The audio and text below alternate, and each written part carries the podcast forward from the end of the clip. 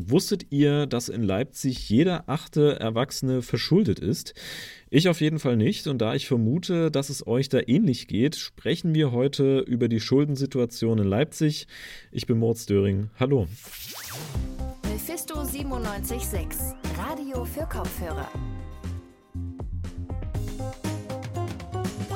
Zuletzt ist der Schuldneratlas für 2020 von der Kreditreformgruppe erschienen und da wird deutlich, dass es in Leipzig im Vergleich zu anderen Regionen in Sachsen ganz schön viele verschuldete Bürgerinnen und Bürger gibt. Wenn euch das jetzt überrascht, mich hat das zumindest überrascht, denn Leipzig boomt doch eigentlich. Tatsächlich ist das Ganze aber nichts Neues, denn Leipzig ist seit Jahren das Schlusslicht Sachsens, was Schulden angeht. Auch wenn die Zahlen langsam zurückgehen, jeder achte Erwachsene ist hier verschuldet. Und irgendwie ist das Thema jetzt ja noch viel wichtiger, denn auch für Studierende, denn die haben in der Pandemie ja ihre Nebenjobs verloren, viele zumindest, oder brauchen einfach länger zum Studieren als gedacht. Das kann alles sehr belasten und deswegen sprechen wir heute über die Schuldensituation hier in Leipzig und wie es bei den Studierenden aussieht und natürlich auch darüber, wie sich das Ganze vielleicht ändern kann. Damit beschäftigt hat sich meine Kollegin Josi Petermann. Hi Josi. Hi. Die Zahlen des Schuldneratlas für das Jahr 2020 sind also da und Leipzig hat ganz schön viele verschuldete Bürgerinnen und Bürger.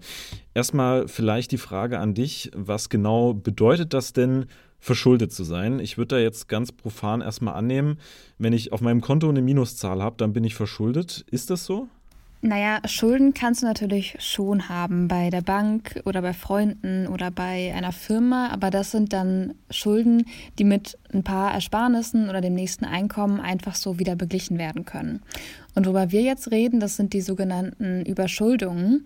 Die hast du dann nicht. Wie die definiert wird, das hat mir Simone Polenz erklärt und sie ist von der Kreditreform Leipzig ein Anbieter für Wirtschaftsinformationen. Es ist so, dass die Erwachsenen dann nicht mehr in der Lage sind, ihren fälligen Zahlungsverpflichtungen nachzukommen.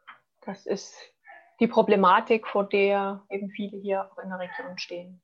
Das heißt also kurz und knapp, die zu leistenden Gesamtausgaben sind eben einfach höher als die Einnahmen bei den Erwachsenen. Sie unterscheidet da dann auch nochmal zwischen harten und weichen Überschuldungen. Zu den harten zählen dann bereits juristische Sachverhalte und die weichen Merkmale sind Rechnungen, die nicht nach den ersten Mahnungen beglichen wurden, wie zum Beispiel Inkassoschulden. Und in Leipzig haben wir da aktuell mehr weiche Merkmale und weniger harte. Wer ist denn am meisten von der Überschuldung gefährdet? Also welche Bevölkerungsgruppen betrifft das am häufigsten? Wenn man auf ganz Deutschland blickt, sind es vor allem ältere Menschen. Das sagt zumindest Simone Polenz. Und da ist die Tendenz eben da, dass ähm, eben auch viele Ältere in die Überschuldung geraten sicherlich, weil die Renten, das wird auch eine Situation sein, die wir hier auch gerade in Leipzig haben, weil die Renten eben nicht so hoch sind und weil äh, sich dort eben wirklich auch schwierige Situationen ergeben dann im Alter. Einen häufigen Grund bei härteren Überschuldungen hat mir außerdem Cornelia Hansel erzählt. Sie ist Schuldner und Insolvenzberaterin der Verbraucherzentrale in Leipzig.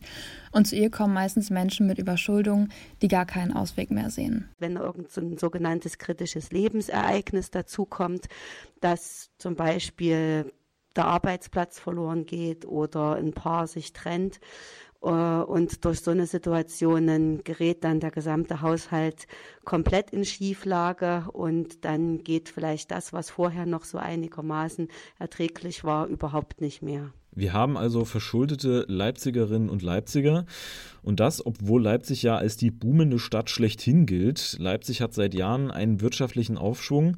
Wie passt das denn zusammen? Das ist natürlich ein guter Punkt. Damit habe ich auch mit Cornelia Hansen von der Verbraucherzentrale gesprochen. Häufig liegt das Problem bei den Gehältern. Leipzig ist Anziehungspunkt für viele, für viele Menschen, die gut verdienen, aber es ziehen auch genauso gut Menschen hierher, die nicht so gut verdienen. Ne? Und es ziehen auch Menschen her, die schon Schulden mitbringen, ne? die also auch in einer Verschuldungssituation nach Leipzig ziehen, zum Beispiel, weil sie davon ausgehen, dass sie hier eine bessere Einkommensperspektive haben. Und das ist ja auch so. Also zu uns kommen häufig Menschen, die in Arbeit sind. Also gerade jetzt dann muss ich das sagen, dass es, äh, dass wir sehr viele Anfragen haben von Menschen, die in Lohn und Brot stehen wo aber das Einkommen, was derjenige hat, eben nicht dafür ausreicht, um die Schulden abzuzahlen. Wenn man das jetzt ändern möchte, dass es in Leipzig weniger Menschen mit Überschuldung gibt, wie könnte man das nachhaltig tun? Also man muss auch dazu sagen, dass die Zahl an Menschen mit Überschuldung in Leipzig selbst schon seit Jahren zurückgeht. Da sieht es in anderen Städten ganz anders aus. Gleichzeitig sind wir natürlich trotzdem das Schlusslicht in Sachsen. Und Simone Polenz von der Kreditreformgruppe würde genau da ansetzen, wo eben auch der Ursprung liegt. Ja, ich glaube, das spielt schon eine große Rolle, auch dass wir ja hier viele äh, Beschäftigungsverhältnisse haben, die so im Niedriglohnsektor äh, auch angesiedelt sind. Viel auch Zeitarbeitsfirmen, die da eine Rolle spielen. Das ist sicherlich ein Schlüssel auch. Man sieht die großen Player in Leipzig oftmals, die großen Unternehmen. Aber da muss man jetzt einfach mal in die Tiefe gucken, sind das auch wirklich solide Beschäftigungsverhältnisse, die den Menschen auch genügend Geld für Wohnraum und für ihre persönlichen Freiheiten auch bieten. Und schauen wir zum Schluss mal zu den Studierenden. Wie sieht es denn da gerade aus? Viele haben ja durch die Pandemie ihren Nebenjob verloren oder beantragen und beantragen deswegen Hilfskredite. Gibt es mehr Studierende mit Überschuldung? Da kann man bisher tatsächlich nicht so viel zu sagen. In der Verbraucherzentrale ist bisher kein Zuwachs an Studierenden gekommen. Auch in den Jahren davor gab es eher selten Studierende, die sich an die Schuldnerberatung gewendet haben. Und auch was den Schuldneratlas angeht, wurde tatsächlich noch nicht genau analysiert, in welchen Alters- oder Einkommensklassen die jeweiligen Menschen mit Überschuldung sich befinden. Nun muss man eben auch dazu sagen, dass die Auswirkungen der Pandemie insgesamt auch erst in den nächsten Jahren zu erwarten sind. Also insgesamt eigentlich gute Nachrichten. Die Lage in Leipzig verbessert sich. Ob die Pandemie dem Ganzen einen Strich durch die Rechnung macht, das können wir aber noch nicht sagen. Danke dir, Josi, für die Infos. Ja, gerne. Wenn ihr euch in so einer Situation befindet und Probleme habt, dann könnt ihr euch kostenfrei an die Schuldnerberatungsstellen der Stadt Leipzig wenden.